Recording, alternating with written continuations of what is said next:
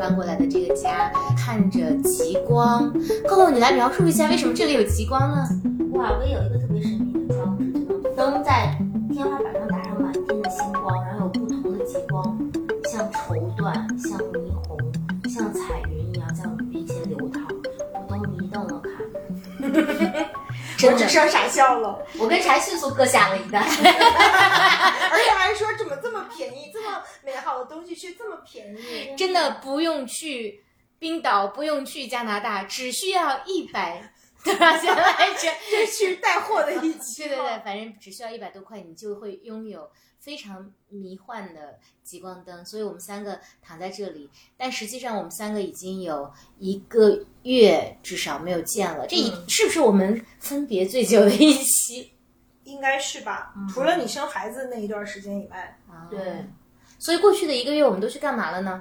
你去了很多地方，嗯，我带着家庭去旅行了，去了云南，从昆明到丽江、大理、西双版纳，一直去到了广西柳州，再回来。你们俩呢？我去了三回成都，每个星期都去成都出差。然后，嗯，十一的时候去锡林郭勒大草原骑了蒙古野马，然后我在努力认真的学习打高尔夫球，以及还甚至学上了一些草月流的插花。哇哦，这个实在是太奇怪了。因为罗微微特别不搭。对，你怎么会去插花呢？这一块我都不知道。就是被静静拉去的，但是我也很好奇，我是好奇宝宝，我想看那些很做作的女生都 去插花是一个什么样的状态。然后去了以后发现果然很做作呢。不过插花老师还是挺好的，以及就是我对插花还是有很多偏见的。其实草月流也是一个特别自由的，就是它有一些规则，但是呢，它也不是那种。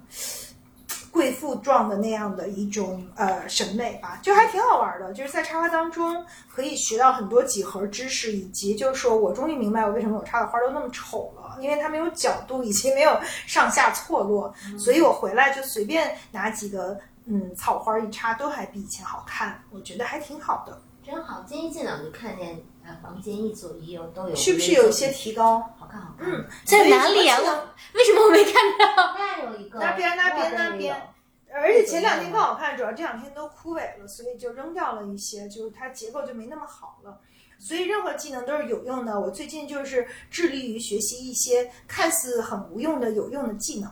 嗯，果然佛说的很有道理，你心中有什么，你就会看到什么。要不是刚刚我特意问，我其实没有看到哪里有植物。好的，那我们来采访一下 Coco，你这一个月在忙什么？我好像就是频繁的在北京、上海、成都之间出差，疯狂的工作。嗯，呃，但在这中间还特别要强的跟微微在成都录了一期。对，就苗儿那期大家也都反响特别好，嗯对一个中年男人的爱情。然后我我我特别开心的一个是跟一棵松先生和 Bill 去了广西崇左，然后我们就每一天都去划船、爬山、骑自行车、跑步，特别开心。然后有一天住在了微微和微微和木木的养老的房子里，也特别喜欢，就给他们做饭。早上起来的 brunch 都是椰子鸡火锅，我觉得特别开心。对，然后晚上我们就吃了一顿特别好吃的鸭血火锅，大家都吃撑了。吃完了以后就迷瞪了。最近就是要不然就忙的嗯忙成狗，要不然就吃撑了吃迷瞪了，基本就是在这两个状态之间交替。对，然后微微在共享空间里对我特别不好，因为那天是我去做饭，然后他们都很累，就请了一个按摩老师来给大家按摩。他们就问说谁想按摩，我就说我也想按摩，我那个昨天爬山好累，微就说不要让 Coco 按摩，他要去做饭。我说快让一棵松先生来按摩，但是不能让 Coco 按摩，因为他得做饭。天哪，你太残忍了！所以 Coco 到后来也没有按上。他按上了，他嗷嗷乱。他按摩的时候像杀猪一样，还叫的特别的有喜感，然后我们就笑得前仰后合。嗯，真开心！看来我们都度过了充实的一个月，标准小学作文的结尾。严肃、紧张、团结、活泼。嗯，好，那跟大家汇报完之后，我们接着录上一期没有录完的普鲁斯特问卷的后面这部分。好嗯，在录之前，我跟大家说一下，因为我们用的是马克的版本，就是他的播客叫做《请回答普鲁斯特》，也推荐给大家。后来我们发现他的版本其实是有经过精心的问题挑选和删除的它不。是原版。对对对对对，但跟原版也很相似，所以今天呢，依然由我来呃发问，然后我们三个来回答。问完之后，有可能我还可以在原版当中再挑选几个问题，嗯啊，问问你们。好，那我们上一次问到了第十七题，嗯，呃，那接下来第十八个问题叫你理想当中的一天是怎么样的？你先说。为什么我忙着提问还没想？我想起我们以前就是我第一次去非洲的时候，在路上，呃，我有一个好朋友就让我们玩这个游戏，就每个人形容自己的一个、呃 a perfect day 是什么样的，然后大部分男生。那个的开始都是要有 morning sex，每天的最理想一天就是以 morning sex 开场，我印象特深刻。后来我觉得，嗯，也不错，我的理想的一天也要把这个纳入进去。好，我说了我的开场，该你说了。我觉得理想的一天就是有事做，有人爱，还有个是有什么来着？这抄袭别人说的理想的一生，嗯，就是这一天还是有你目标明确想要做的事情，比如说像今天一样，早上去跑个步，然后上午开个会，中午吃个饭，下午再开个会，然后再写一段文章，然后再过来录个播客，嗯，饭也吃得很好，觉也睡得很好，然后也有事情做，身边也有喜欢的人，这就我理想的一天。听着都特别好。听着好正能量哦，就是但没有实际上 sex，那我们把 morning sex 也给安排上。好，Coco，你的理想一天有吗？我现在满意了。我我想的是说，呃，可能有三个维度的内容，如果在对我来说就很好。就是我觉得第一，我希望有我自己的独处时光，可以是早上去跑步，也可以是比如黄昏的时候我去读书，就是要有我自己的时间。嗯，然后第二，我希望说是有亲情时间的，比如我跟尼克松和 Bell，我们三个人吃个好吃的，或者我们是跟我爸爸妈妈在一起逛个散个步什么的。然后最好还是由我跟尼克松先生在一起喝杯小酒，就是有自己的时间、亲情的时间、爱情的时间，我觉得挺好的。嗯嗯，我觉得就是都不一样，就是很多种。你说这些也都特别好。然后还有就是，呃，比如说我今天要这么算的话，就特别符合柴的标准，就是先睡到了自然醒，呃，然后工作了一小会儿，然后我就去做咨询，做完咨询我就去练球，练完球回来我又工作了一会儿，然后你们就来了，我们就呃录播课了。但总体也是吃的很好，睡得很好，呃，然后还做了一些自己喜欢的事儿，嗯。听着也像摸鱼的一天，嗯 对，但这个就，呃，此处山去五百字。然后，嗯，我觉得有的时候我会觉得，就是，嗯，完美的一天是去探索新的东西的一天。比如说，就是学会呃潜水的那一天，我记得特别特别深，就是我们从那个在冲绳，然后就是出海回来，然后那个我的教练就给我一个证书，然后那一天就过得特别的完美，因为我做了一个自己特别喜欢做的事儿，还拿到证书，还要学帆船拿到证书啊，要是太像你了，还一定要拿个证 书。领证儿，嗯，然后嗯，这种日子就就是也觉得特完美，因为这一天就是特别有一个嗯特别清晰的收获。嗯，有意思。还有就瞎玩儿，比如说在那个我们的集体生活空间里面啥都不干，就是在阳光房里追跑打闹啊，然后大家一起吃吃喝喝呀，嗯嗯，各种奴役木木去干活儿呀什么的也挺好的。那听起来把自己的幸福建立在别人的 没有没有没有，他给大家烤串的时候可高兴了。我们只要 PUA 他就可以，就说啊，真好吃，你真棒，你是最胖的，他就特别开心。嗯，好吧，那大家其实也可以想想，我们的听众朋友们，你理想的一天是什么？欢迎你告诉我。下一个问题，你目前花最多时间在什么上面？玩儿，嗯，Coco 呢？时间是吗？嗯工作吧。嗯，我花最多的时间在思考，就我每天都想想想想想，嗯，但也没有什么结论，但就是在想。昨天我的团队还跟我讲说，Coco，你认真算一下，你每天的工作时长你就意识到你的时薪被大幅的降低了。哦，那还真的有可能。对对，所以他们说你花最多时间在什么上面，其实就侧面反映了你这段时间的选择吧，对你的状态。那么你们觉得自己目前的生活中最缺乏什么？目标。回答这么斩钉截铁，上次都回答过，我忘了是哪个问题了。就是我觉得都挺好，就是缺乏点目的性，缺乏点更大的图景和为之奋斗的动力。嗯，Coco 呢？我在想你们怎么都答这么快？等我一下，你能先答吗？让我想一下。我没有，我暂时没有觉得特别缺乏的。我要缺什么，我就去去拿了。如果你缺二胎，那个不叫缺，那个是 我计划要不要。如果确定要的话，就会去弄一个。我觉得我我其实有点渴望特别纯粹的玩耍时光，就是比较沉浸的，而且我希望是一段，不是说一天一刻，就长一点的玩耍时光。十一不算吗？我其实十一就是我，虽然我跟你们说的都是玩，但是我都是早上起来先工作，晚上睡觉前再工作。哦，我只是不说，但是其实一直在工作。嗯完全没有工作耶。嗯，我也是。草原里没信号，所以就不能来我。嗯，我相信有信号，你也在工作。好，有哪些事情是你坚持做了很久的？健身、咨询、和朋友玩儿，嗯。做播客，嗯这个题我们好像在某一期节目里面答过，嗯，似曾相识。好像比如说年终总结那种。对对对。时候，对，Kona？写日记、New Year Resolution、晨跑，嗯。特别认真的做事情。嗯。坚持最久的，我可能就真的就是健身，还坚持的非常久。嗯，还呢？对我健身虽然频率可能没有那么高，也还行，一年大概一百次上下吧。就健身也确实坚持了有十几年了，虽然没有什么成果。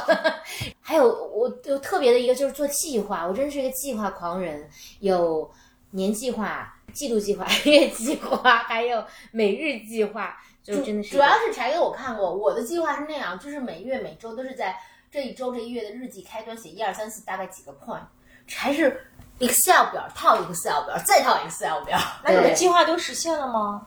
呃，我计划基本上都能实现到七十分，所以我一般年初会会把计划稍微定高一点，然后七十分我就觉得还挺满意的。我从来没有做过计划，就是没有那么严谨做，我其就是在我脑子里吧。就而而且我发现我连笔记都懒得记，就特别懒。但是基本上就是都已经在我的脑容量里能记住的事儿，反正我才能去实现。如果我脑容量里记不住，写在本上也没用。嗯，所以我就不是一个很好的 planner。这个的造成的结果是什么呢？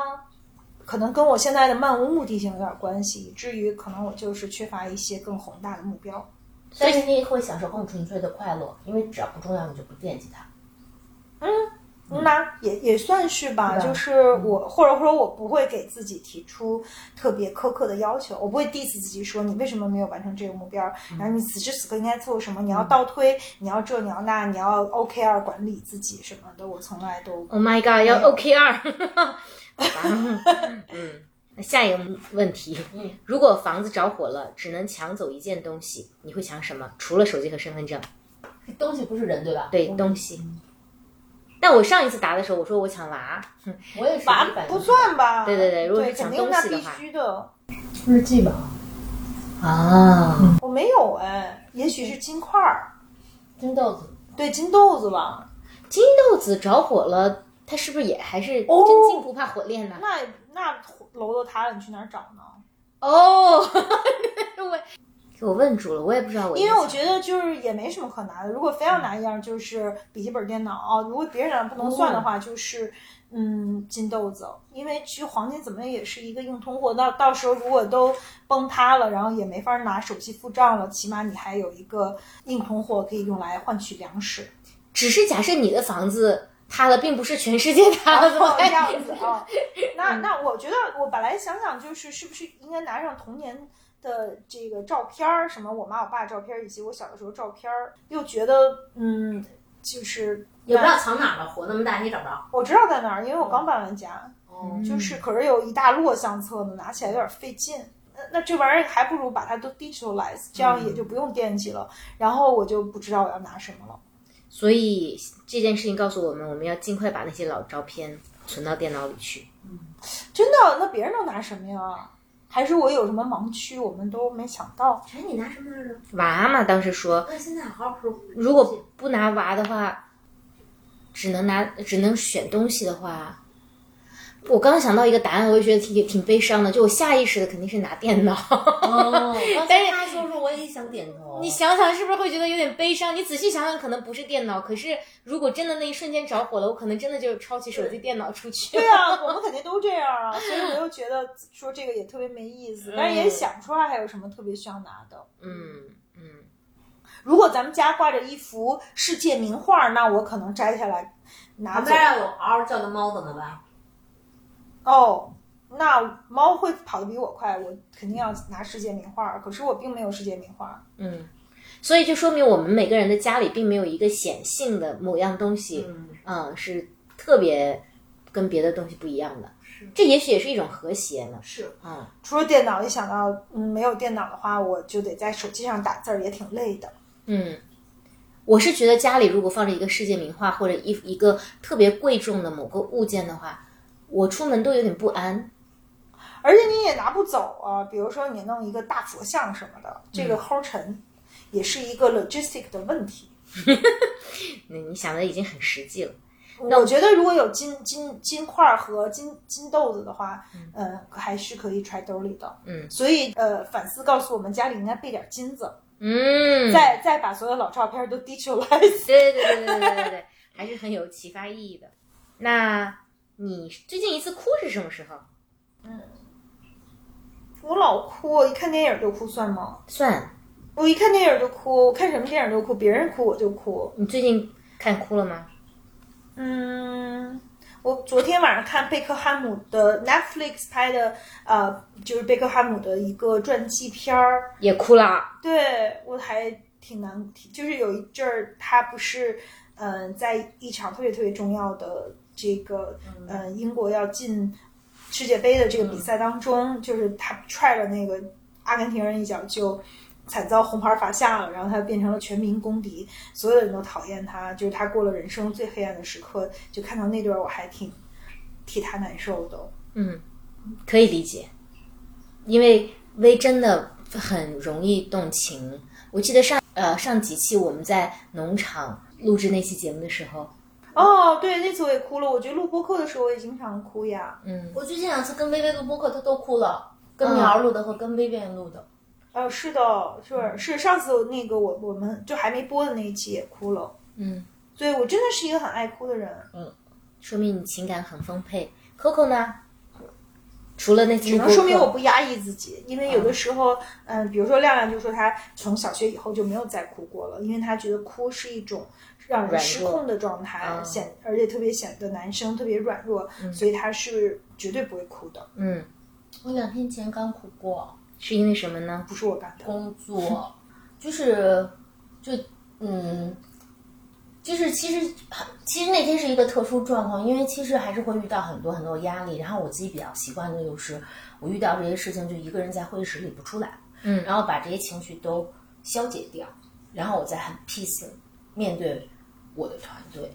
然后那天是因为我一直在出差，所以其实团队在我身边，然后他们大概也知道经历了什么，就是我就后来我自己还想啊，就是对，就是我就没有那个机会和空间去缓冲这些东西，嗯嗯，所以对，就在上海璀璨的天空下就哭了。嗯，嗯，抱抱你。哎鼻他们俩真的抱了，我是 我是互联网式的抱抱你，那你懂的。嗯嗯嗯，对，其实我觉得这一题也还蛮好的，因为人们其实蛮少关注关照自己的，很多人想不起来自己上一次哭是什么时候以及为什么。但有时候你停下来想一想，我觉得你可能能发现说自己哪个部分特别需要自己的关照。我是我朋友中，他们说，我从就是大学实习开始，我朋友就讲说，那会儿啊，我朋友就讲说，没有见过你这样的，就是为个实习的工作哭。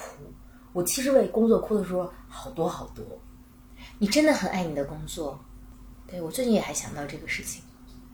我在想，我为工作哭过吗？都对。前两天我我我的同事小小朋友哭了，就是因为我们在做一个呃事儿，就就是这个协调成本特别高，然后呃很多事儿都特别不顺利，然后大家的压力都很大，在不胜压力的情况下，就是嗯他就哭了。当时我还有一个反思，就是说我是不是特别迟钝呀？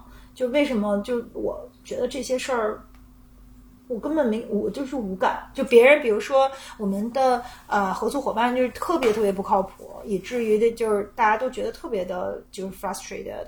可是我就觉得，嗯，so what，反正这事儿我也不能控制，嗯，差不多就得了。就我根本不会为工作的事儿走心，所以我虽然很爱哭，但是很少因为工作的事儿去投入这么深的情感。嗯嗯，那我有点能理解 Coco，其实。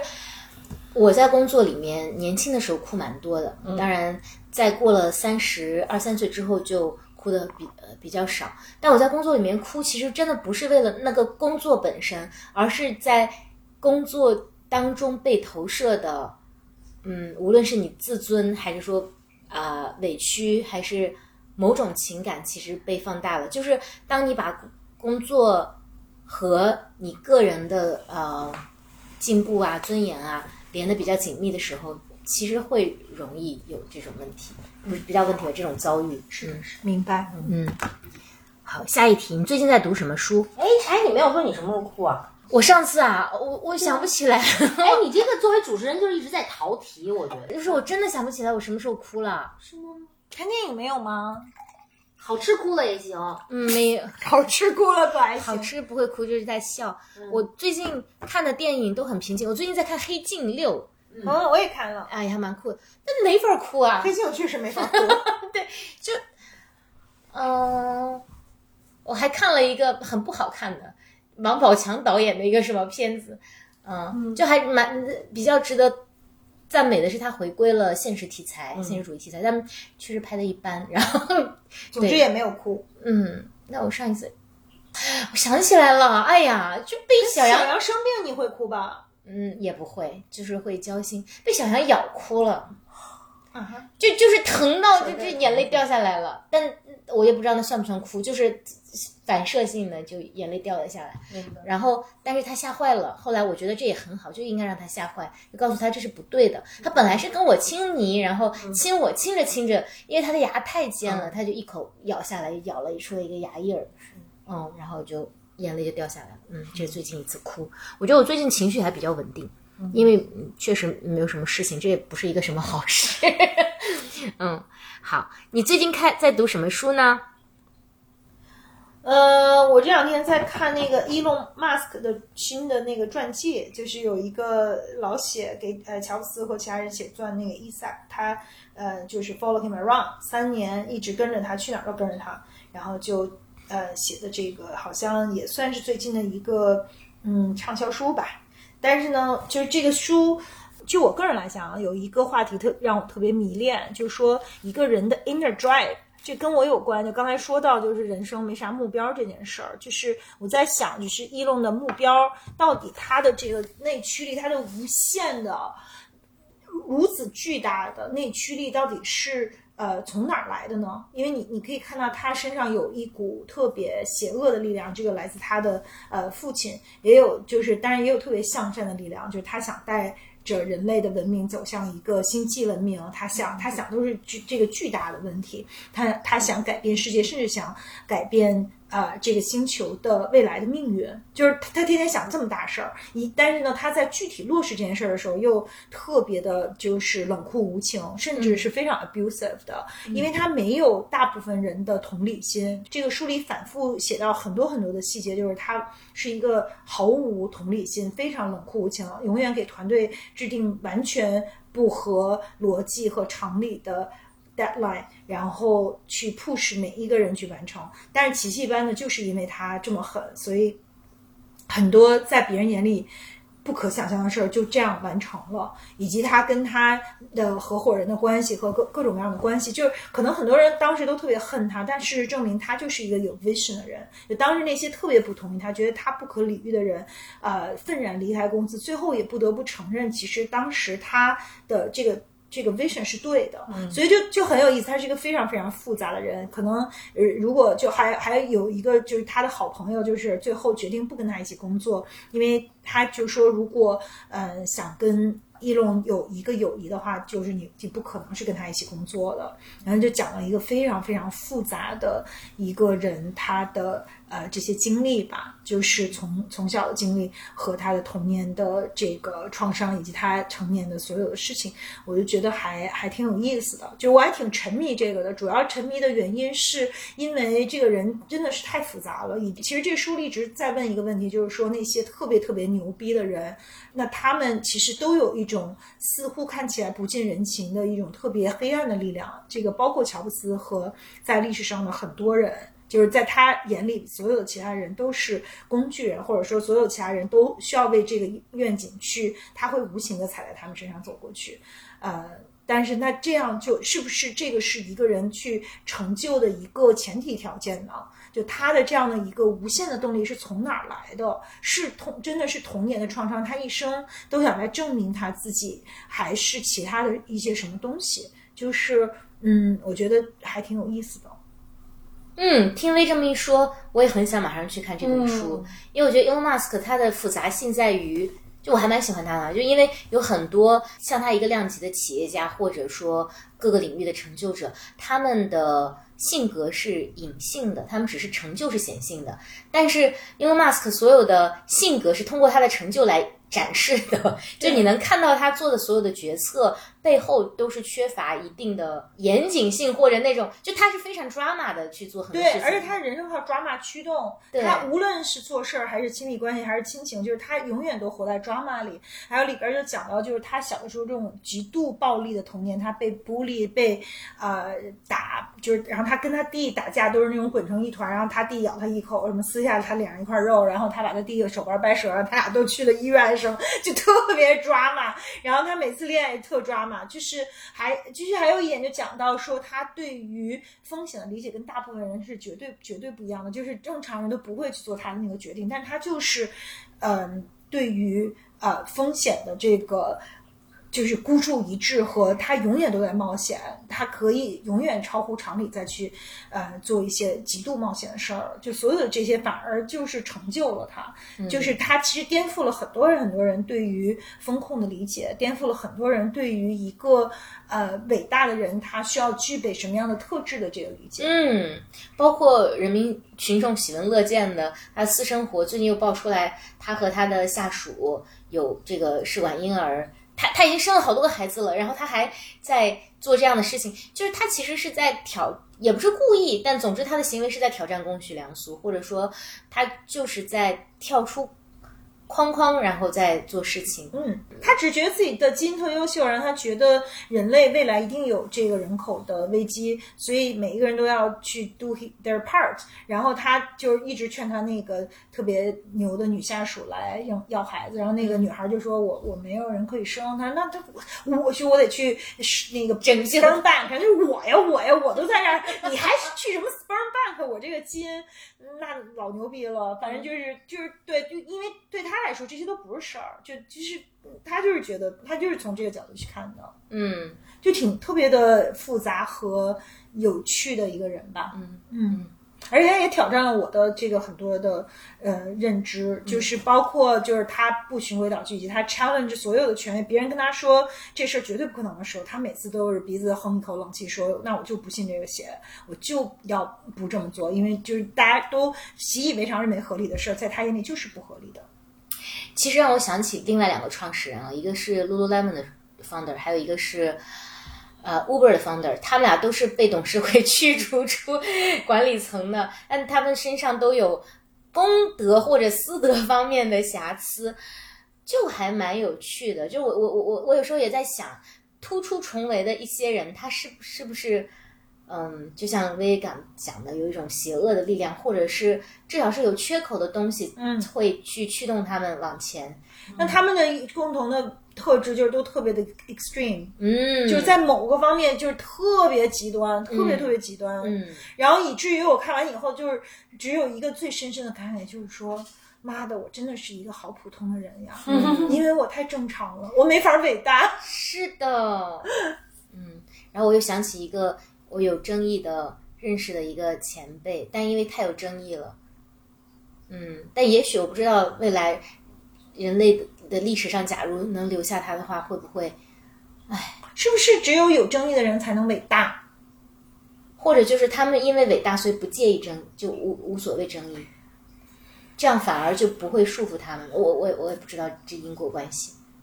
嗯嗯，总之就是这个书吧，特别好翻，你不用每个字儿都认真的看，但是你们可以每一个字都讲了它的这个是一个多么极致矛盾和就是充满了邪恶和光明力量交织的这么个人。嗯 Coco，你最近在看什么书？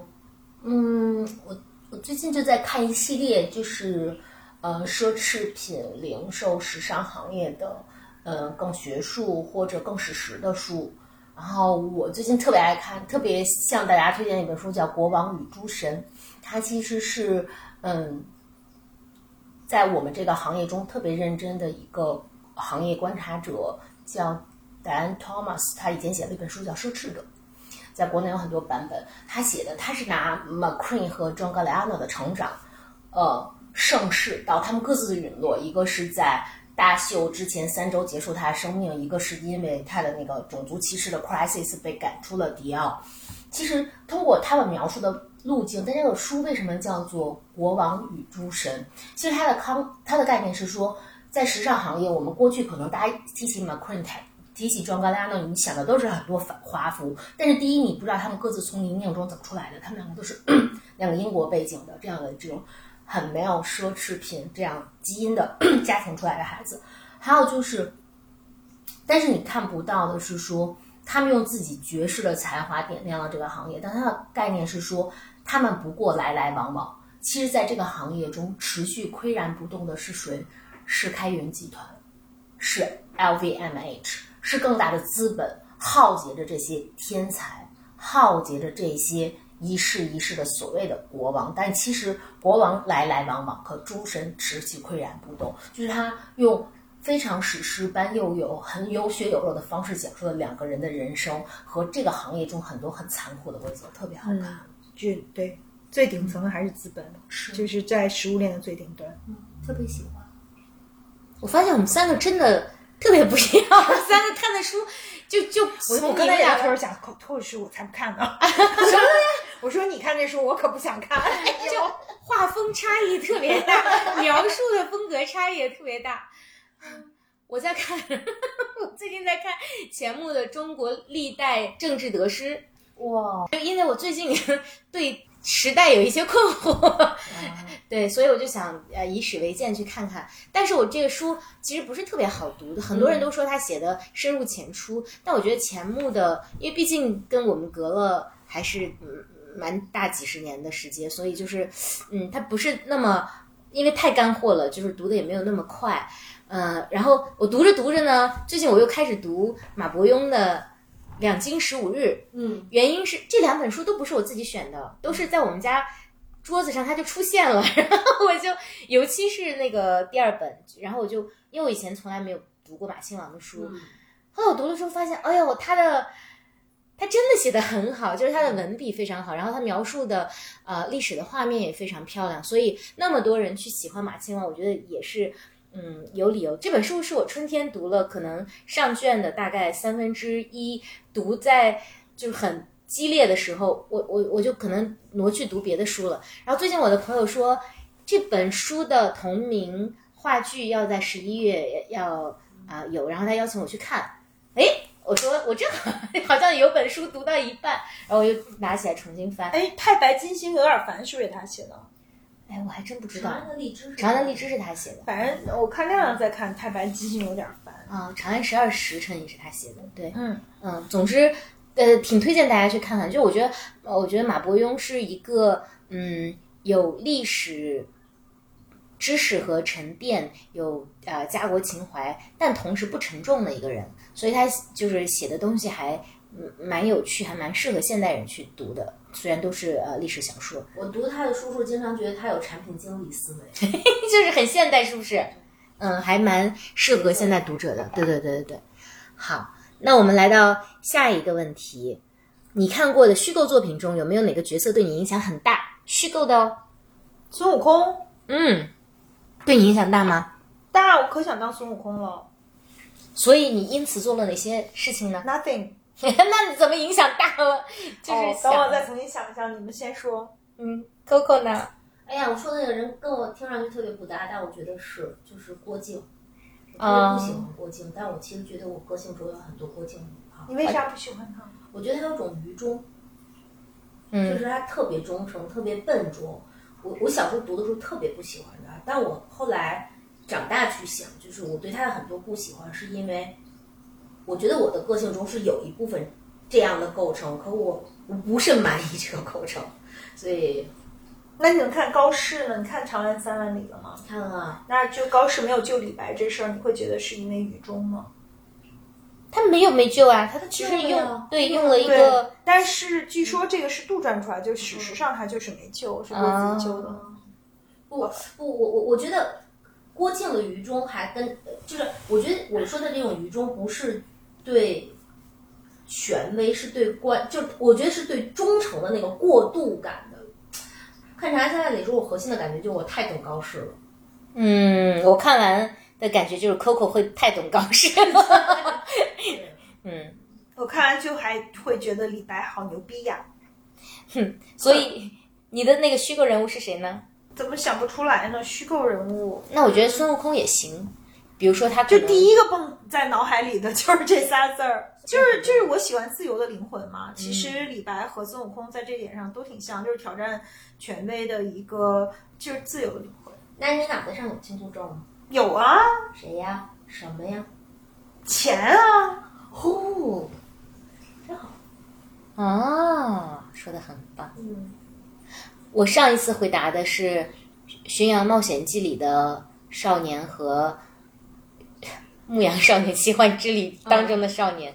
就你看，其实它对应了每一个人对人生的追求。就我希望我是那个勇敢的、不断探索的嗯人。对，嗯，所以这一题的答案是这样。嗯，你最珍惜的财产或者财富是什么？嗯，这啥意思？是 literally 的财富的意思都？可以，你怎么理解就是怎么理解。我的答案我先说吧，我当时说的是健全的四肢和头脑。那这谁不珍惜呢？所以就每个人对这个题目，你可以有自己的理解嘛。嗯，比如说我有个朋友，他的答案就是他的保时捷九幺幺，就很具体吗？我最珍惜的，对吗？啊，最珍惜。因为我没什么财产和财富，如果有的话，也就是有有有个房，那我就，所以我觉得，那那如果是我自己，就算财产和财富，那我肯定最珍惜自己。嗯，但是如果是以我最近的思考和经历来讲的话，我可能就会用另一个方向去想这个问题，因为我在咨询的空间里在探讨跟金钱的关系，嗯和就是我为什么长这么大跟金钱特别不熟这件事儿，以及就是我回忆我所有的亲密关系中，我的亲密关系对象。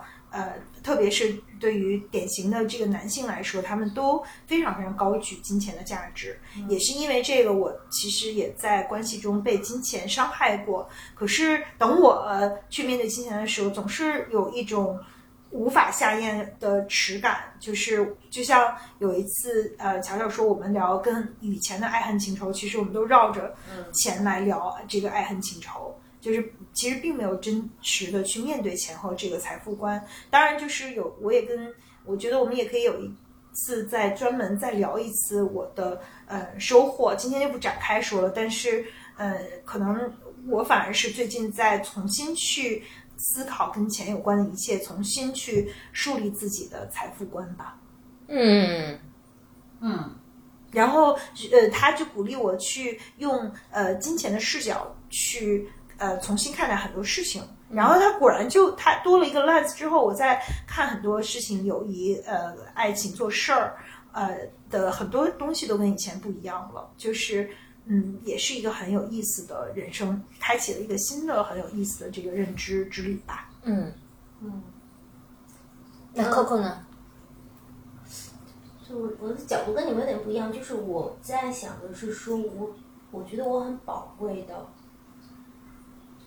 它除了财富还有一个词儿叫什么？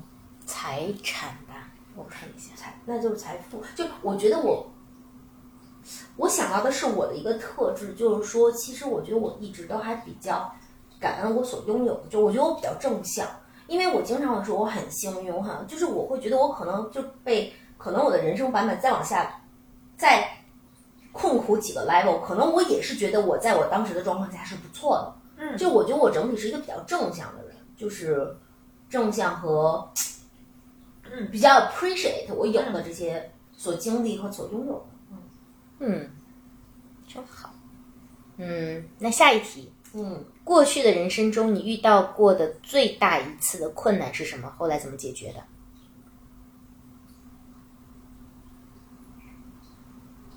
最大一次困难，嗯，对我来说可能就是 IVF 那事儿吧，我都跟大家说过了，后来就放弃了。嗯。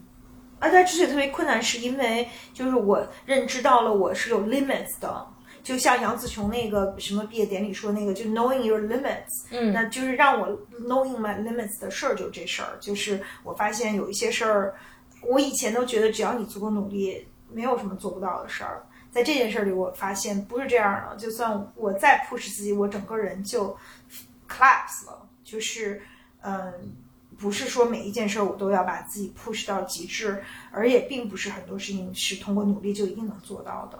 就是我们的人生就是有自己的局限和能力的边界，就这个就是我能力的边界。然后我不要去挑战我自己这个边界，因为这样会让我非常痛苦。那我觉得你好幸运啊，就因为其实这是人生的真相，但是很多人在终其一生可能都没有办法理解这件事情，尤其是曾经很优秀的人，所以他们就会被陷入到嗯一些现实的打击当中，然后难以自拔。还会特别自责。嗯，我不会，我现在回想起来就觉得我可以那个时候可以对自己更好一点，嗯以及其实都可以啊。现在没有孩子也挺好的，得亏当时没成功，嗯，要不然我现在就再跟你一起 卷拔。对，还被他咬哭。不是，那可能你觉得也挺好，但我没有，我也觉得挺好。对对对，嗯是。Coco 呢？嗯，如果跟自己相关的再难，都觉得都已经走过了，不算什么。嗯然后觉得说，现在回想起来，两个大坑都是因为自己的判断把家人卷裹进去，我会觉得那个非常难，尤其在当时没有解决的状况下，就是会觉得非常非常的难熬。因为比如说其中的一个就是我我家的房子是卖掉了原来的房子换现在的房子，但正好好巧不巧，可能我们买房子的，就是签约的那一周是整个房市的最高点。就可能我的卖家他是知道的，但我们不知道。所以首先我买的是在一个最高点买的，然后我们原来的计划是说，我买了这个房子，我卖掉那个房子，差价可以。但是因为我是先买了房子，但我的房子其实后来在卖的时候就骤然进入到了就是房价和各种政策上的一个拐点，所以大概是经历了很长时间，那个房子就等于我已经很高价的买买了一个房子，但这边的话是一直都没有卖卖出去，因为我觉得不仅是我在很很担心，是因为嗯我我家里的老人在陪我，我其实那个对我来说是巨大的压力，就是老人真的就是睡不好，然后中介的人就是会跟我讲说，你家的爷爷又去问我们你们的房子有没有人去去看了，我觉得那个那个压力感对我来说是很大很大的。我觉得自己嘛怎么扛都扛过去，但后来我觉得就是人生的事情上，如果它涉及到我的家庭成员，尤其是像老人什么的，我一定要，我觉得我是背不起那种让他们和我一样这么消耗的。嗯，所以那如果这件事儿 technically 是不是应该先卖再买呢？也因为其我不知道，也很难说，万一你卖的时候是低点，结果买的时候又高了那你顶多就是买不起你原来预期的房子，但是你不会说你买了以后这边卖不出去，你那个那个 gap 特别大，还是必须要填上，那压力更大呀。我们当时的办法是同时签约，就是签约日期就在一周之内，然后但是这样操作也会有一些呃困难嘛，就因为你得争取呃两边说啊，我晚一点搬出去，你那边也也也就总之这个时间差要争取。就是有的时候凑不了那么好。对对对对对，是的，它基因为你你得有真的能卖出去，然后你得同时看上了你一定想买的房，而且这个时间得拉的足够近才行。是的的就是是有的时候操作起来也会非常的有难度。对，嗯明白，就是那种这个确实挺可怕的。对，就是那种你看到老人身上，就是你觉得他每天进来，他头上都是有一团乌云的。我觉得他那么大的年纪，不应该面对这个。是的，嗯，我当时的答案是，嗯，就还是我妈去世那个事儿嘛。嗯但这题叫的是你遇到过最大困难。我觉得它之所以是困难，是因为我想解决它。嗯就像薇刚说的，就当有一件事情你发现你怎么努力也做不成的时候，就真的特别沮丧。我这里说的是，就是它跟我的悲伤是两件事情。嗯就首先它是特别困难，就是你无论用了什么办法，好像就是束手无策，你也没有办法阻止。呃然后这这是一个，然后另外一个就是。除去这种啊、亲情的巨巨大失去之外，另外一个就是创业的时候，呃，遇到了那个就是账上没钱的事情，发不出工资的事情，但后来解决了，就是这真的可以解决。我所以我觉得在有些事情上，你可以通过个人的努力，嗯去去去化解。嗯，好，下一题，你曾经接受过的最好的一个建议是什么？买房，啊，你确实是人家让你买，然后你买了，结果就买的很值，是吗？对啊、好喜欢给你建议的那个人。我两次买房都是在最低点买的，啊一次是零八年，就是呃零七年，就是房价最低，然后后来就反零八年金融危机，然后后来就反弹了。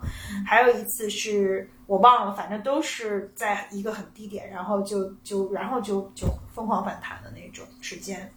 这也是一个还蛮重大的决定，你是如何信任那个给你建议的人？因为他是地产资深人士，然后自己我就跟着他，啊，嗯，就是问了很多人嘛。其实我觉得我做一个这种我不擅长的财务决定，呃，我就非常的不会听我自己的，我就会去听我认为非常专业的人去。呃，给我呃建议，而且我的感觉就是说，一些大事儿上的那个决定，其实反而是特别快的。嗯比如说吧，我买第一，你看我现在财富观都，我我以前会觉得在播客里讲这事儿特庸俗，嗯啊，我只说我自己啊，嗯，然后一我应该讲的都是这个诗和远方。你看我现在就不这样，我已经在重塑自己财富观。我觉得这个其实非常非常重要，就是我们底层的安全感。如果我不是两次买房都做对了决定，那我现在根本就连这个最起码的安全感都没有。所以就说回这个，就说，嗯、我当时就是陪一朋友去看房，人家要买房，我就在那儿起哄，说我也没什么事儿，就陪他去看。结果他就跟买鞋一样快，就说，哎呀，这个真好，性价比特别高。第二天就下了定金了，然后我就惊了，说我操，那我也买一个得了。然后正好就是当时还只有那么一点钱，手上有二十万块钱，就付了首付，然后就买了那个房。然后就特别快，就一一个一件事儿在一天之内就完成了。然后所以是不是就事实证明就就买对了？是不是有时候洒脱一点，或者说更就是贼拉大条，贼拉就是啥也不懂那种。对，可能也会带来一些财运或者幸嗯幸运吧啊。就是主要就是因为他恰巧是我发小，他恰巧是做房地产的。哦，但你恰巧信任他，我觉得这个那那他那我肯定是非常非常信任他啊！你而且他也确实是专业，就是呃专业人士在这个方面。那最近很多人信任专业也基金经理，然后亏的底儿都掉了。那倒是，这个可能也有运气问题吧。嗯后来第二次也是，我也问了他，然后我就说我要不要给我妈我爸换个房，嗯就是呃现在是不是一个好的时机，让他帮我一通分析说可以走干，然后就每又花了半年时间，每天每次每个星期回来都跟我妈我爸劝他们，他们当时都不敢想，觉得这怎么可能太麻烦了，万一要是我把这个房卖了，买不起新的房，我就呃连我就。人人到晚年连住的地儿都没有了什么的，就是他们其实是非常非常风险厌恶的。嗯然后我就慷慨激昂地演讲，每次回家都不遗余力慷慨激昂演讲。然后半年之后，他们终于同意了。嗯所以就是只要我想干一个事儿，第一，我觉得就是在这个事儿上还是听了专业人士；第二，就是我如果觉得呃我应该做，那我就 move the mountains，我也会把它给做了。嗯嗯，有趣。Coco 呢？你接受过的最好的建议？永远要有团队。哦，这个是一个从小看我长大的当姐姐，然后她后来是我的老师，然后她曾经是我某一任工作的领导。嗯然后当我跟她辞职，她第一送我一本哲学书，傅佩荣写的吧。然后第二，她跟我说：“你要记得永远要有团队。”嗯，现在想来，我觉得我那个咨询师有俩，风水大师有俩，什么都配俩。啊，那这个姐姐对你是真心好，我觉得能给出这样建议的人，真的是很为你考虑。嗯我又想到一个挺好的，就是建议，嗯就是呃，关于 alpha 女配贝塔男的这个建议，我觉得也特别好，还记得吧？你们也都在。记得记得记得，这是建议，这是人生观察。哦，这是对你是建议。对啊，因为当时我不是也想不明白这事儿吗？然后就就就是我们共同的朋友给了这个他自己的人生的一个洞见，但是在这样的一个 concept，在我以前的前半生里是没有过的，就我还是很慕强的，然后就发现，然后他就说这两个人其实是一个 team。就最重要的是，你先认知你自己是谁，然后另外就是 alpha 配 beta 是一个特别稳定的组合，因为你们俩是一个 team，就是你们是有分工的，就是这其实这个特别特别好。然后我听了以后就深受震撼，然后马上去落实，发现确实是这样的，嗯，是一个稳定态组合。我发现你真的是很听得进去建议，哎，但是虚怀若谷，从善如流。啊，也不可能也也有好多媒体我忘了，反正就是我这个是我听了的。也许我们一生都有好多没听进去的建议，只是我们就忘了。我是一个特别难听进去建议的人。那为什么呢？呃，嗯对我我忘了是什么心理测试还是什么测出来我的性格，就是，就是就是我我是一个很难啊，从星座上我也是一个固定星座，然后我是一个很难被说服或者打动，就我所有的啊、人生的变化其实都是从内打开的，很很少从外。就是你其实还是相信你自己，而并不是从就是对外，因为可能这个是我是艺人，你是爱人的对对对一个对特特典型特征，就是我靠跟人交流获取能量，但是你还是需要自己独立的思考。嗯嗯，所以我这一题我原本的答案是说，我以前有个经常 PUA 我的老板，他给我的，但结论就是他要求我永远是比啊、呃自己的现状高两个的 level 去呃要求自己，就坚持最高标准嘛。但是我今天想呢，我觉得我接受过的最好的建议之一是你们给我的，就是这个播客的题目名字就是 slightly open，、就是我刚想说。微微现在 open 的程度越来越大，啥都跟大家说，就很坦诚，很坦诚。然后对于我一个这么嗯、呃顽固的人，其实我我我觉得，因为这个节目，所以我逐渐打开了一些，也在做一些新的尝试。我觉得对于我这个年龄和我这个性格而言是非常重要的一件事情，不然的话，我就会变得越来越封闭，越来越顽固。嗯嗯，所以对，也不能说顽固，只是也许有你的固执吧。是这样的，我觉得在某个年龄之前，这种稳定其实是会带来的是利大于弊的，但是或者至少是特别适配我的性格的。但是如果再这样下去，就我的观察，它有可能会变成一种顽固。我们在很多呃年纪大的人，比如说在六十五、七十岁以上的人，尤其是这里有一点性别歧视啊，尤其是男性身上，老年男性身上，我们会看到非常顽固，不愿意接受新的思想。然后坚持己见，然后与世界对抗，越来越窄的一种现象。我不知道你们有没有看到，我观察到很多这样的情况，所以我我一直很警醒，就是我不要变成那样的人。但是我逐渐也发现，说我有这样的潜质，所以我我在尝试去呃接触更多的新鲜的东西和打开自己。嗯嗯，哎，我又想到一个就是影响我特别大的人生建议，嗯就是有一次，呃，我的一个同事，当然他就是比我呃高好几级，就是很资深的一个。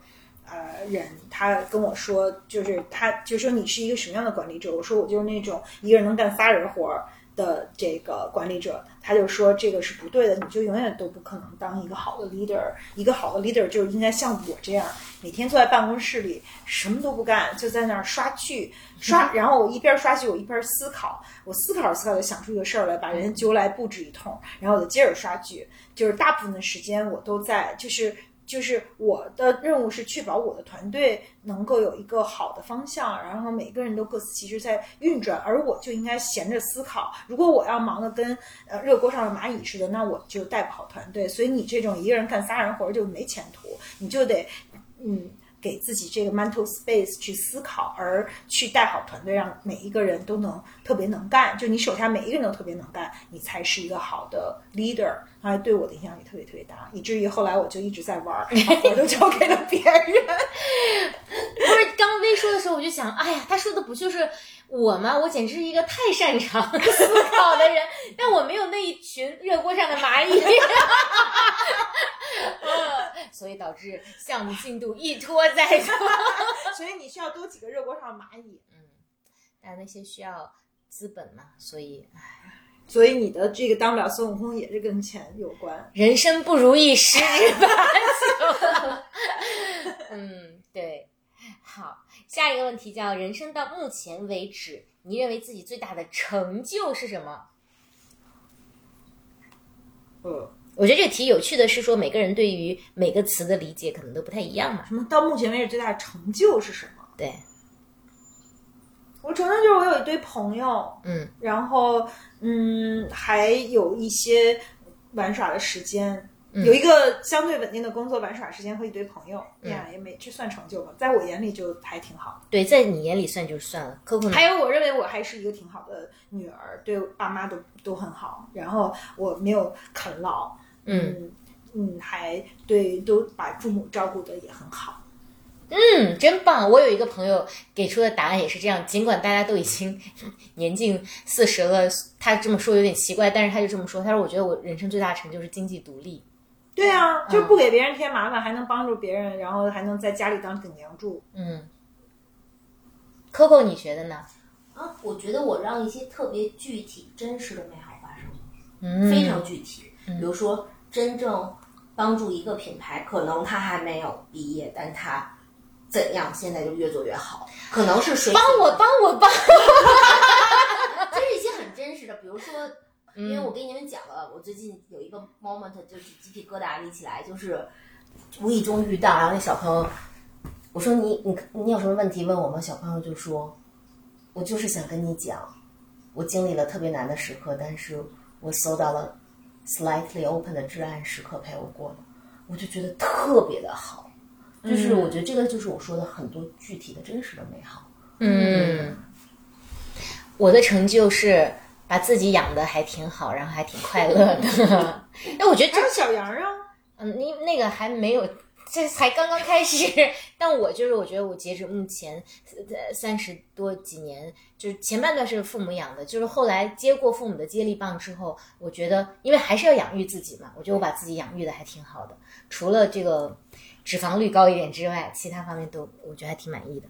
哎，那我那我把自个儿养的也不错。所以就每个人对自己成就的定义不一样对嘛。不不不，我只是在想我们要这么想，就是就是啊，对是，嗯，呃，如果可以穿越到二十岁，可以告诉他一件事，你会告诉他什么？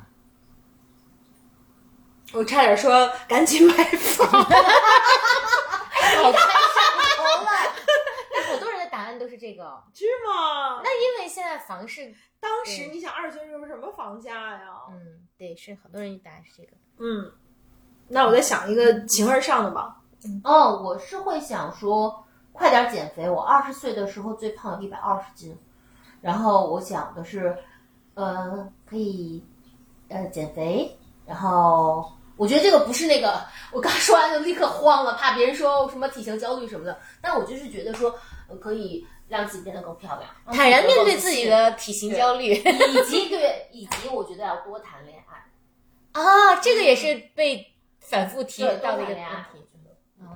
嗯，那我可能就是也想到这个了，就是说，你还要多谈啊！你已经多谈恋爱是不要为爱情焦虑吧，哦或者说在爱情当中应该更自私一点儿。嗯嗯，我可能会跟自己说，应该先爱自己，就多爱自己，在爱情当中，应该更多的去跟自己的需求站在一起。嗯，我的答案还是以前说过的，叫妹妹，你大胆的往前走。我觉得我步子已经迈的挺大了，但我觉得还可以再大一点，因为 过过了一些年，你就知道你不能再迈那么大了。嗯嗯，如果你死了，还会转世成为一个人或者一个物体，你想成为谁或者什么？我问了上一个，就问了马克，就主主持人，我说回答比较多的是什么？还有很多人想要变成树，然后我就表示不理解，他就跟我讲说，很多人觉得树它可以扎根在地上、地下，然后呃枝树枝可以往天空中生长，而且他有一个人的描述特别好，什么下生向上生向下扎根向上生长。对，有一期我们播客的题目，但他有一个描述我觉得特别好，他说树就是一个小生态，你可以在那里等候鸟来，等候蝴蝶来。然后你还可以经历四季，我觉得也蛮妙的。我想的是，我要成为火星，等着人类来我这儿移民。你你是等你的 Elon Musk？嗯嗯，成为什么人？我想想，我想想，不知道。我想成为一个特别牛逼的，能改变世界的人吧。可可呢？我不想当人了，就是我觉得要是一棵松还当一棵松，我刚才想的就是我就当它的树根底下一块石头就行了，哦，你是为了守护一棵松，还是为了省事儿？就俩搭着就觉得也挺省事儿的。嗯就不像这是爱情宣言吗？我也觉得就有点没有没有，因为真的我我一直就是我就是觉得我你也知道我不相信转世，然后以及我也不想再当人了，所以这道题嘛，就是他但但你让我特别惊讶，你原来不想再当人了。我不想当人了，我觉得。你们想过吗？不是有一道题，就是说，如果你能重新活，你怎么样？我就会想重新活一场好辛苦的。因为每一天，我觉得我，我觉得我的每一天都过得好尽力，就是其实是，就刚才我跟你们俩，其实我都快睡着了，就真就是是你们俩让我觉得很舒服，很，但是我就觉得我每天都好尽力，可是我觉得，嗯，我这一太辛苦了。因为我的答案是刚好相反，我还想当人，当当当当然后我还想当我自己。哦嗯，就虽然我会，但是你要带前世的回忆吗？都可以，就是我我对我自己蛮满意的，就我可以随时死去，但是如果能再来一次，有的选的话，我还当我自己。而且有没有回忆都行，就没有就再过一遍这个剧本，对对对有就改一个剧本都行。对，哦，我想当 Christina Lagarde 那样的人，就是一个特别牛逼的女生。我对，就是我的眼神是说谁 我也想问是谁？谁拉加德就是那个 IMF 的前，现在欧盟央行的衣品特。别好那个女生，对对对，就是啊货呃那个货币基金组织的前总裁欧洲优雅与什么那本书我还不呃没看过，但是我觉得她就是我的 role model，啊，所以她是你的 role model，是因为她衣品特别好吗。那那因为她又好看又睿智又 powerful，然后就是反正就是特别牛逼，嗯，啊，衣品特别好。而且她还对这个世界有很深的影响。你看你们俩看到的关键词都不一样他。老说衣品特别好，那个是对 Plus 确实挺好，那是个 plus 嗯。也不容易的。啥程度今天我一直在想，我们三个怎么是朋友？真的怎么是朋友？大家点那才有意思呀，啊大家点都不一样，但我还是落在她是一个女生，而且她还特别 powerful 这事儿上。嗯人生到目前为止有没有后悔或遗憾的事情？没买房，哎，你不买了 两次了呃，我只是为了押韵，啊啊！这是一个单口失败的单口相声，嗯，嗯，后悔的事情。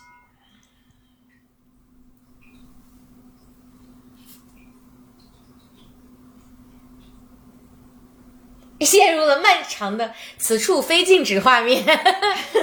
确实没啥后悔的事情，也许就是嗯，我就是当时上大学就是选专业保送的时候，不应该听父母的，应该就是听我自己的，学个文史哲什么的。嗯，因为后来我就听了他们的学的葡萄牙语嘛，可是我觉得就一点都不适合我，以及就是也没没什么，反正现在也没有用，都都忘光了。嗯嗯，就比较具体的就是这个吧。嗯然后没有早点离婚，或者是最好不要结婚，嗯这也有点后悔。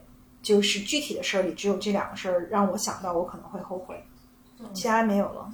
嗯因为我想到的具体的事儿，就是我我刚才讲到，一个是买房，另外一件事情就是因为我会判断，经让家里人经历了一些压力，我觉得那个是我觉得说，如果可以重来，我其实是应该避免的。就是我因为我对于我朋友的盲目的信任，把家人卷我进去，我觉得这件事情我不太 OK。嗯或者说，我可能觉得我事业上应该做当年应该做一些更大胆的选择吧，嗯而不是应该选择做在一个很保守的机构去做一份。当然，现在我享受了它的呃稳定和舒适，所以也没什么可抱怨的。但是我在想，那其实也从某种程度上禁锢了我的能量和可能性。嗯我总体没有，是因为嗯，我的方法论都是，就是做事情之前我在想这事儿，要么是我没能力做，那我就彻底没念想了；那要么就是我做的时候我承担它所有的后果，啊、所以没有。但是我有一件事情是不确定的，就是当时对我妈妈的治疗应该是保守还是激进治疗，因为激进治疗导致的结果就是她的发病实在太迅速了。嗯啊、但这个事情是永远没有答案的。就很多人当时因为我爸爸就建议我说去中医治疗嘛，嗯，同样患病的我二姨妈就是我妈妈的亲姐姐啊、她也是妇科癌症，只是她是呃卵巢上的，然后她是用了保守的中中医治疗，但其实她比我妈妈的病程要延长了十年。嗯，所以这件事情多多少少，因为她就是他们俩曾经的例子嘛，你就会觉得啊，我是不是做了一个错误的决定？但这这个我也不算不上是遗憾或者后悔，它只是就是我一直不确定这是不是一个正确的决定啊。然后这是一个好，还有最后两道题了，有一道叫你有没有一句人生的座右铭或信条？目前就是 put yourself first。嗯我还是那句啊，虽然乔乔说当时听那句话觉得很心疼，但是我还是很相信那句话。嗯就是一个人的所作所为，就是一个人在真相永无人知的情况下，一个人的所作所为代表了他的品格。嗯嗯，就是我我觉得人在他者的注目之下，难免会有表演的色彩。嗯或者屈从于既定规则的色彩。就是强调当年是觉得我很苛责自己，但我其实不，就是我至少到我现在，我仍是觉得说，这是让我觉得我很相信笃定的人生的信条和原则。你身上真的有一种知识分子嗯风格，嗯。嗯我我的就是一个具体做事的指导意见就是，嗯，若无必要，勿增实体。嗯，好，最后一道题，这个版本的最后一道题啊，当然我们还可以探索别的版本。就你想如何死去？不痛苦的、平静的在睡眠中死去。嗯，或者朋友都围着我一起，呃，唱歌，唱着唱着我就睡着了。你真的是 put yourself first 啊！跟你唱歌是我们的感受，你想过吗？唱一首歌就把你送走了。赫然唱，哎，那那鹤嘛，嗯，骇然尝试。骇然是很可怕的意思。那个我知道那个词儿，我 赫也然赫然，哦，对，就是那就是一种 celebration 啊，嗯就是那在朋友和家人的陪伴下，平静的赫然尝试。一堆没文化，一堆没文化的人，对对对，差不多是这个意思吧。嗯啊，我也是想不疼，就是我我挺怕疼的，我我希望是自己就类似于睡眠啊，打个瞌睡啊，老的时候。嗯，我只想跟你们说，想得美，就是那个从概率上来说，其实是很低的。嗯我觉得我奶奶有希望，她都九十五了，然后她现在就是进入到一个另外一个次元世界里面了，但是她变得很小只，呃，就是十一的时候我们去看她，但她已经对外界所有的事都不感兴趣了。然后她也确实没什么痛苦，她没有什么病，她只是老了。那他是自己照顾自己吗？还是现在还有阿姨，就是她二十四小时都离不开这个阿姨。对我就我就看到过有人，那个电影里面也有，那电影叫什么？就是讲讲上海的三个女性的，那个口碑很好的去年那个电影叫什么？爱情神话，啊，对，它里面不是有一个人，他就是在房檐下打着盹儿，那就嗯，就就走了。死掉了。就是说跟索菲亚罗兰还是跟谁？啊，对对对对对，嗯是的，是的，那个故事很浪漫。就我真的觉得，嗯，就是在哪打着盹或者怎么样，这种真的就是那个词叫什么？善终骇然尝试。溘然尝试，骇然听着面目狰狞，骇然一般都是发动战争。骇然不是可可可惧的样子嘛？我就、想到骇然发动战争嘛。嗯，嗯，好，所以我们这个版本的问卷就到此结束了。然后我快速的呃看了一下原版的呃三十五道题的这个版本，然后还有几道题我觉得很有趣，我们来快问快答一下，你们有兴趣吗？嗯，哼有一道题叫在世的人当中你最欣赏谁？哦，那高尔的我刚说完了。嗯，伊隆马斯克也不错，虽然他有很亦正亦邪吧，虽然他也很很有他特别这个黑暗的一面。嗯，Coco 呢？哎呀，太快了！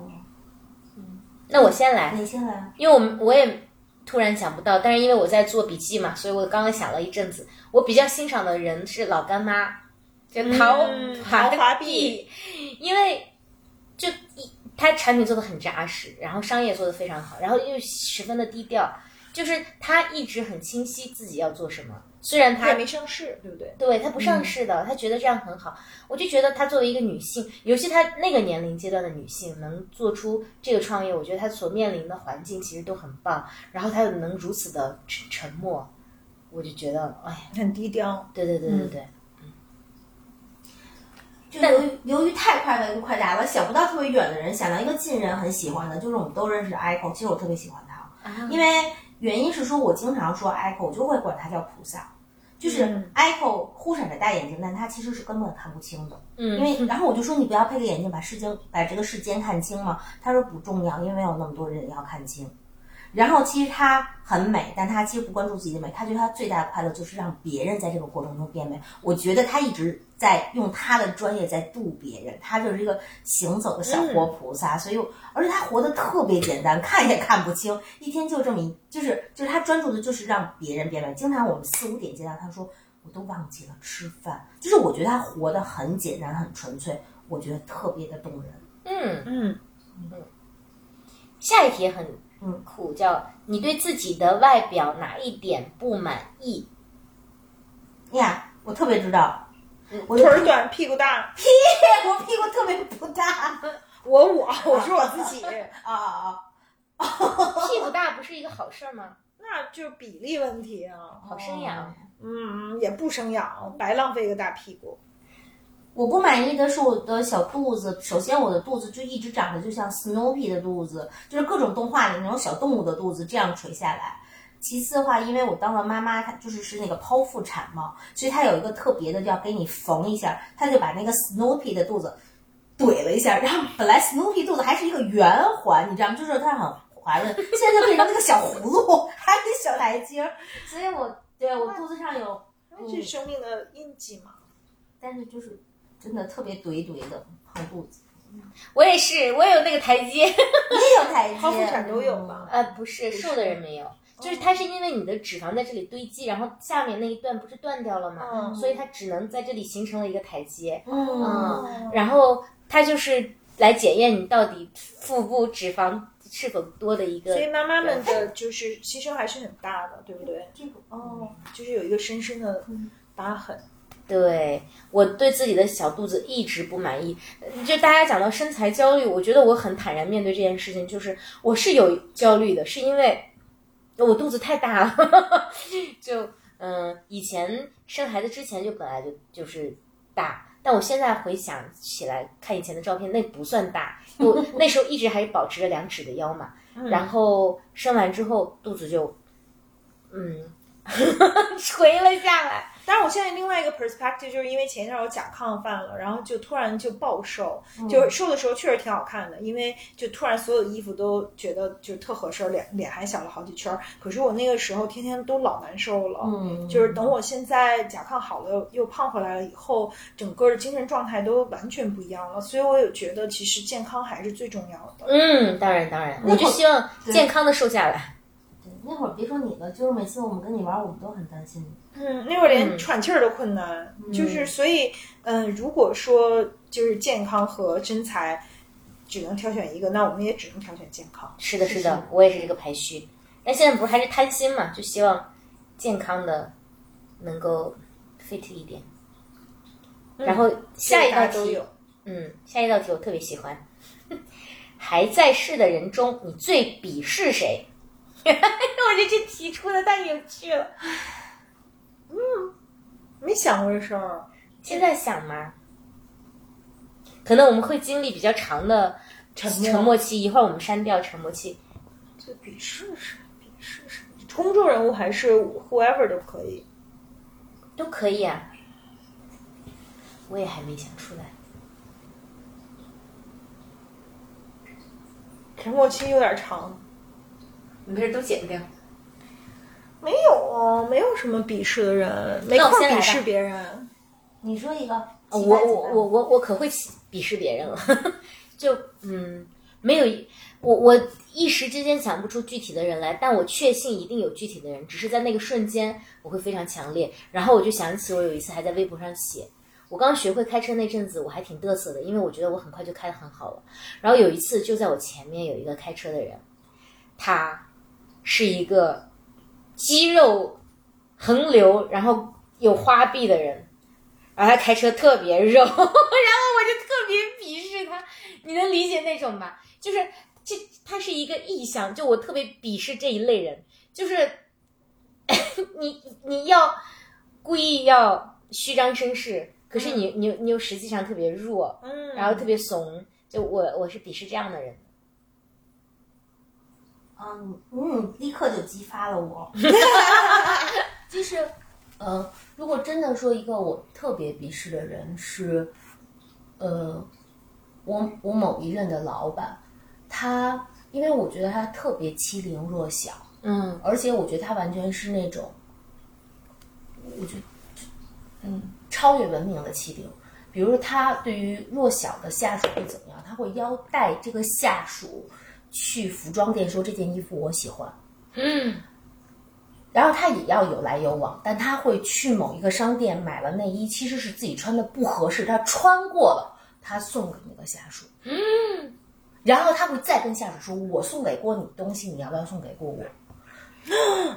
嗯，就很多，就是他细到，就是这是一些，就是再小的事情，比如他会见到媒体说：“你们的杂志我好喜欢，给我这个杂志拿着。”他拿这个杂志去机场，他只要见到男同事就会说。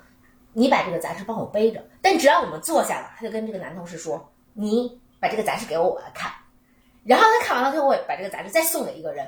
就我，我对于他的那种鄙视是在于，我觉得他在每一个可能的空间中去穷尽的占占所谓的便宜，但我觉得他在人格上就是让我觉得极其的矮小，嗯嗯，是不是挺值得鄙视的。嗯不堪？嗯我我又想，那我想到一个跟我也不是特别熟的人，但是就是据我远距离的观察，呃，他就是呃，首先他有三个女朋友，他有他有太太，然后有有有另外两个女朋友，然后其中一个女朋友是他的下属，是他下属的下属，然后他就是那种特别就是呃，比如说对他的司机特别的蛮横无理，对于所有为他服务的人都特别的呃蛮横无理，以及就是他呃这在这种关系有这种 power relation，就明明他是有这样 power 的人，他去利用这个年轻女孩的需求。去来就达到他的目的，而且就是他看起来就像他心里有一个黑洞，永远都填不满。然后他用所有的一些特别无聊的事儿去填补这个所谓的自尊的这个黑洞，比如说靠他三个生命里的女人，然后靠他的这个 CEO 的位置，然后靠他对司机和其他所有人的这种欺凌，以及就是靠他吹牛吧，比如说类似这样，就他就觉得自己特别有钱啊什么，就是就是我我我就就特别特别受不了这个人。嗯，其实这个题目换一个方式问也很有趣，就是你看不上生活中的哪些嗯行为或者哪哪哪种人，对吧？嗯，对，我觉得就大家共同提到的一点就是关于欺凌弱小这件事情。嗯对，我觉得你要是跟你差不多的人去打或者怎么样，你你还算你是条汉子，你那这里没有性别刻板印象啊，这是条汉子或女子。然后，但你你要是以上欺下，对呀，就靠你的那点呃他的这个对对对对对，对，嗯，而且往往是有句话叫呃叫什么“阎王好惹，小鬼难缠”，嗯，就就往往有些人才有一点点权利，他就会去呃横行滥用他这个权利。嗯我我觉得这种也很讨厌。对是嗯还有就是拍靠拍马屁上位的人吧，因为呃，如果所有人都是靠拍马屁上位，那真的后果就是特别特别可怕。所以，嗯，这个我也很很鄙视。嗯没了，嗯，好吧，那我们快速进入下一题。其实有一道题我们在第一回合已经都聊过，就是你最喜欢别人的什么品质，是聊过吧？没有了。没有吗？但是反正总之这个版本它有一个像有趣的嗯划分，叫做你喜欢男性身上的什么品质，喜欢女性身上的什么品质。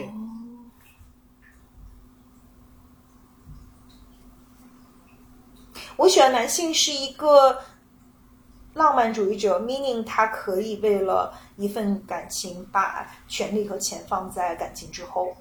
哦，虽然就是可能这也是一种恋恋爱脑吧，但是因为这样男生太稀缺了，我反正没见过。嗯，嗯大部分男生都高举自己的对金钱的需求，高举自己对权力的需求，然后嗯，就是贾宝玉式的男生，也许贾宝玉是这样，但贾宝玉式的男生在真实的生活里是非常少的，或者是表面上贾宝玉，你要再仔细看，他也并不贾宝玉。满满心思算计啊。嗯，或者至少是先要嗯成全自己的需求吧。嗯呃，所以我觉得这样的男生还挺挺好，挺少的。嗯，不喜欢床单，你喜欢床单？床单，床有担当的有担当的哦男生哦哦今天床单，哦，成有担当啊。嗯。就是不管是什么方式或什么场景中，他的挺身而出，我都觉得是很动人。嗯。我喜欢那种就是身特别呃有，就是比如说你每次跟他接触都会发现一些，就是这个人特别他深深特别深，就是、嗯。就是你每次往里挖都能挖出一些东西来，嗯。就是这样的人也挺有意思的。就是呃，好像他是一口特别深的井，他永远这个里边都还有新的井水那种人，嗯，不管男女都还挺有意思的。嗯，我喜欢有能力的情况前提下的慈悲，就因为我觉得慈悲在女性身上是一个普遍的美德，但是真正会慈悲的男性其实不多。嗯，就是嗯真实的呃能接到土地之上的嗯爱心，嗯嗯，就有能力情况下慈悲。之所以家有能力，是因为有很多也还蛮慈悲的男性，但他并没有能力去交付他的慈悲。佛陀就是属于有能力的慈悲。嗯，对，普度众生。然后你喜欢女性身上的什么品质呢？自由吧，嗯就是自由的女生。嗯我喜欢在某一个领域，她美而不自知。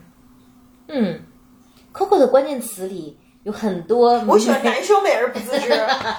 啥叫男生美？哎我也想问对真正的帅哥就是你不觉得自己是一帅哥才帅呀、要不然搔首弄姿，你还你就不觉得他是帅哥。明白？那你你忽略了我前面那个，就是我的，就是我觉得是在某一领域，比如说你们都是美的，在世俗的的概念中，但是我觉得在有一方面你的美，比如说你关于自由，我觉得就是美而不自知，就是或者我觉得你的那种活泼好动，比如你刚才说你你希望见一个人，你希望每一次都能挖到深的东西，我就想说姐。你是多深的一个挖掘机，被你刨来刨去，那你挖的也没有几个。但就是有些领域是，是你不觉得，但是你非常美，你不自知的，我就觉得特别多。嗯，柴也有，就是柴有一些世俗标签上的美而不自知，但是我觉得有些是他自己真的没有意识到的，我就觉得就特别动人。谢谢你。互相吹捧环节。不是不是不是不是，我喜欢女性身上的就是强健的战斗力。哦，嗯，就比如说我们前段时间分享给你们那个文章，你们也都看了，就那个梁娇颖，哦，哦，她的生命力太强劲了。对，就是也包括之前我反复推荐的那个电影，就是斯斯隆女女士。斯隆女士，对，就是因为她跟男性对应，我是觉得有慈悲心的男性并不多，嗯，但是我觉得有这种强健的、非常犀利的，并且后劲一直持续，并且有信心和信念去落实的女性，其实也也不多。不多不多。嗯，所以我我特别喜欢这个东西。嗯嗯，好，还有最后两道题，我觉得都很有趣，很具体。嗯，你最常使用的单词或短语是什么？我觉得这个应该让对方说，不然嗯自己可能。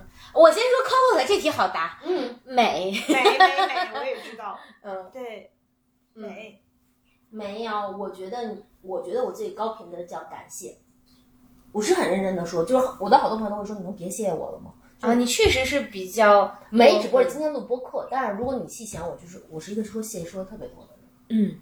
嗯，也对，是的，嗯，客特别客气，特别礼貌。礼貌，嗯，然后 V 的是真实和自由。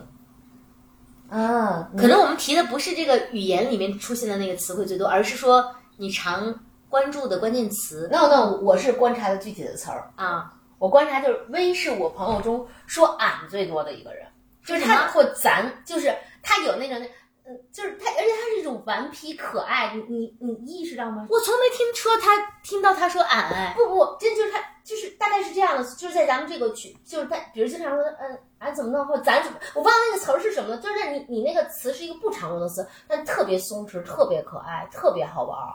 啊，我你没说过俺吧？我从来没我在微有听过。信。用打文字的时候，我一般不说我，就桑浩我咱还是什么，反正就是一个就是觉得说我就是特别，因为我读过一篇文章，就说你要是打打字儿的时候老说我，其实就把我字写的特别大。但是呢，我有的时候还是得说，我得指代，我得对对，我就觉得他那个代词，对他那个代词是用的跟我不一样。你看我是不是观察还蛮细是的？，但这个不并并不特别高频，就是，但这个是我看你，我觉得特别你 signature 的一个词儿。但确实不高频，我都没意识到有。嗯，对，因为大家 pick up 的东西不一样。高频的词儿，你刚才说的是啥？自由和真实，嗯，他不是经常高举真实吗？啊，高举，高举，对，高举是是常一个常高频的词。嗯，嗯，自由，以前是说谁在乎我，这是高频。对，谁在乎？谁在乎我？现在不咋说这个了。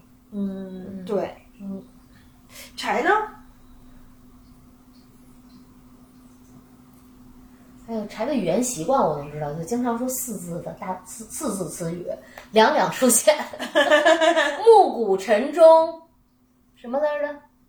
就你那个哦，对对对，你好多，你有好多那种对。四字真言。就是你，包括他每一岁写的那个，就最近这一次不是，但之前每一岁他写的一篇文章都一定是四字。这一岁的是刚才也说这这一，岁的也是，应该但是你肯定打破叫了就是那个去年不是不没无必要不添堵。若 无必要，勿增实体之类的，不添堵可以。嗯，柴的高频词儿，那也不是我说的，奥卡姆剃刀，若无必要无增实力。不过不知道谁翻译的，翻译的这么信达雅。嗯，对对，还是挺信达雅的。柴这他这不是我翻译的，就嗯，对，我的高频词是什么呢？我自己也想不出来。你高频词是对，嗯，真好，哎，真的，我就是对，经常这样对，真好，这是你说的最多的。啊，那我还太爱说棒，嗯就是鼓励棒。嗯以及我记得有一次，呃，Vivian 跟我们说了一个呃小观察，他就说他曾经看过一个什么是说，你应该搜每个群里面谁是那个说没事儿最多的人，那个人就是给你们支持最多的人。后来我想啊，原来这这么能输出支持。后来我就经常在跟咱们大家的互动中说没事儿，没事儿。你说了之后，我马上搜了起来。你搜搜搜，那那要加 R 吗？你写没事就行，就你都包括了。都包括了就。嗯，我搜出来最多的是我们宝妈群里说宝宝没事，这次也没事，应该没事。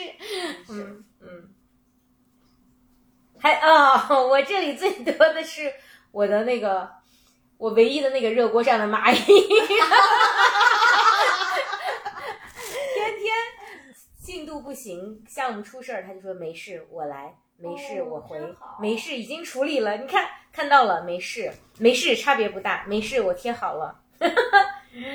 哎呀，真的是，然后我也搜个没事，看谁说的最多。嗯，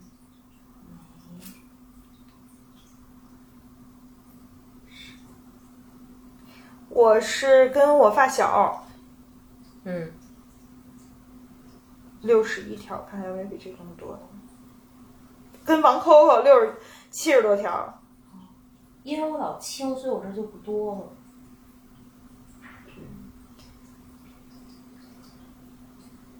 我都是跟我团队。没事儿没事儿没事儿没事儿没事儿没事儿没事儿没事儿。嗯，我就是跟你最多。居然不是 SO 咱仨的群，就是跟 Coco 单独的聊天记录里面的。嗯，对，就是你老说没事儿，而且你还经常说没事儿没事儿。那说明你们俩的医术比较多，总要去那个安抚一下，或者不对，不是自从他知道了没事儿之后，他就老刻意的去说没事儿。因为我觉得这肯定特安抚心灵，就没事儿没事儿没事儿没事儿。那肯定是前面有个紧张或者有一个什么才会说没事儿嘛。我就是跟我的那个合作伙伴，就团队成员，他真的太棒了啊，什么事儿都帮我兜着，永远都说没事儿。蚂蚁辛苦了。嗯，OK，让我们把最后一题答完吧。好呀好呀，你最认同哪一位历史人物？你们俩快给我点思路。我先来，嗯，我最认同秦始皇。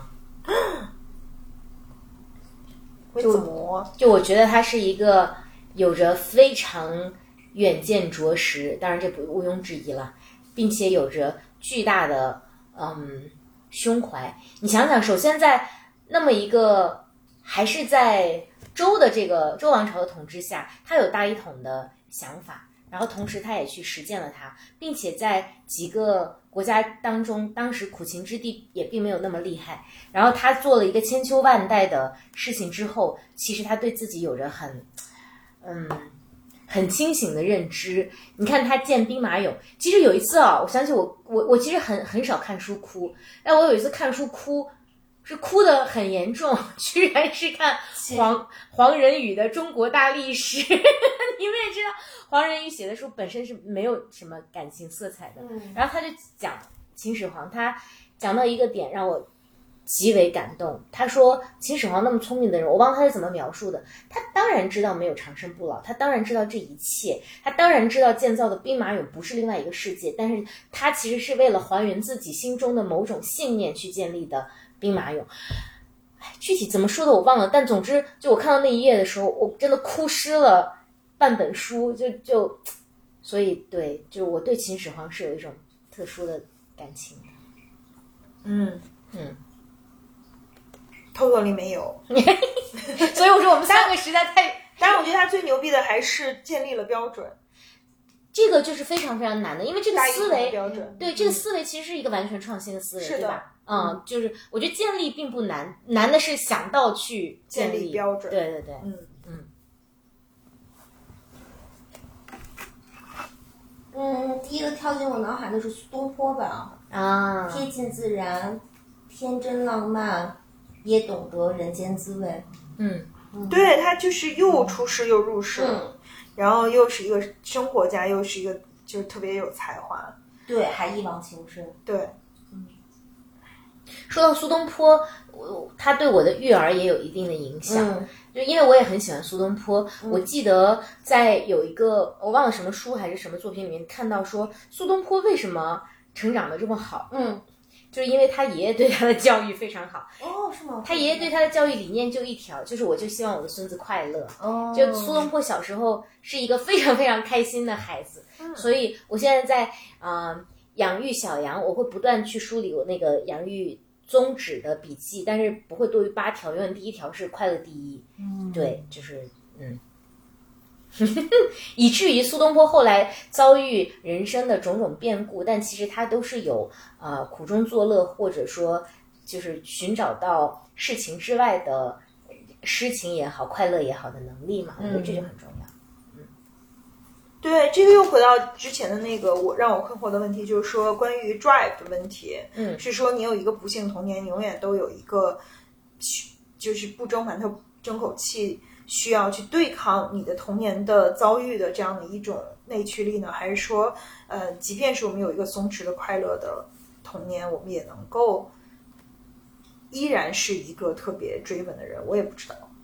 我觉得这里面更大的是你对于幸福的定义是什么？就比如说 Elon Musk，他是创造了非常呃举世瞩目的成就，但是苏东坡他显然他创创造的他可能是有艺术价值，但他一定不是改变人类的呃这种成就嘛。所以就是所以就是你想过一个什么样的人生？可能以前我是更偏向于说去要去有所世俗意义上的成就，为了人类啊之类的。但现在我觉得，嗯，过好自己也还蛮好的。嗯嗯，所以苏东坡其实显然就是后者，只是说他恰巧留下来的呃诗文也好，或者说他其他的作品也好，就是符合艺术审美高度。我也不知道，我我是觉得他的人生会更，嗯，更松弛一些。嗯嗯，微型是吗？想不出来，我想出来的就是维特根斯坦和爱因斯坦两个坦。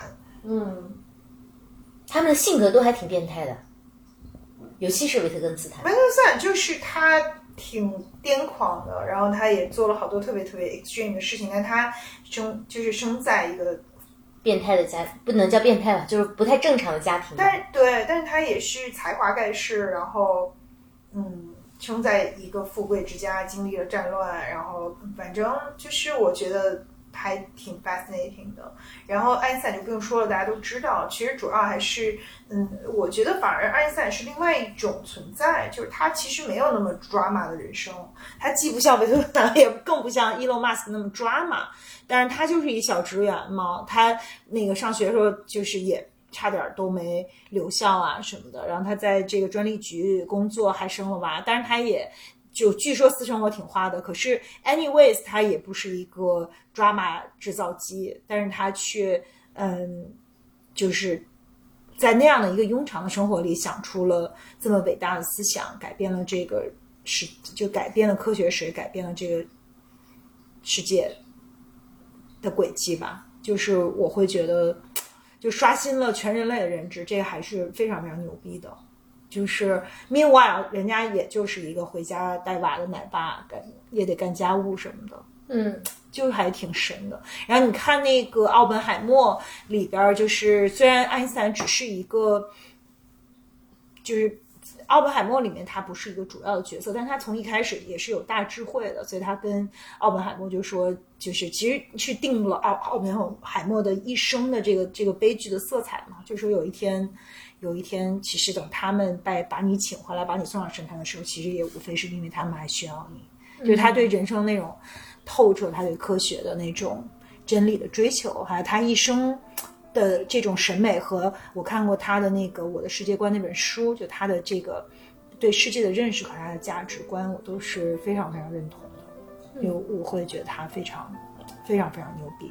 嗯，呀，这真的是一个很好的落脚。我们最后通过对于历史人物的嗯追忆或者投射，然后其实也看到了我们每个人自己心里面对于世界的认知吧。嗯嗯嗯，总结的真好，是不是可以去玩了？对，有一种下课了的感觉。因为连着，对，答完这十二十几个问题，其实也还是一个对持久战，好吧？那我们这一期就先这样。关于普鲁斯特的问卷，我们也愉快的答完了。呃，也许过个一两年，我们可能会再问一次，大家的心情又不一样。温故而知新，对，就像我不知道你们俩谁想出来，没想出来那个题目吧，就是它是一个特别适合，呃，不定期自我审视拿的一个出来自我审视的。对对对，也欢迎大家这些问题都问问你自己，也欢迎大家在留言区告诉我们你们的答案。对，好，那我们就跟大家快乐的说拜拜，拜拜，晚安。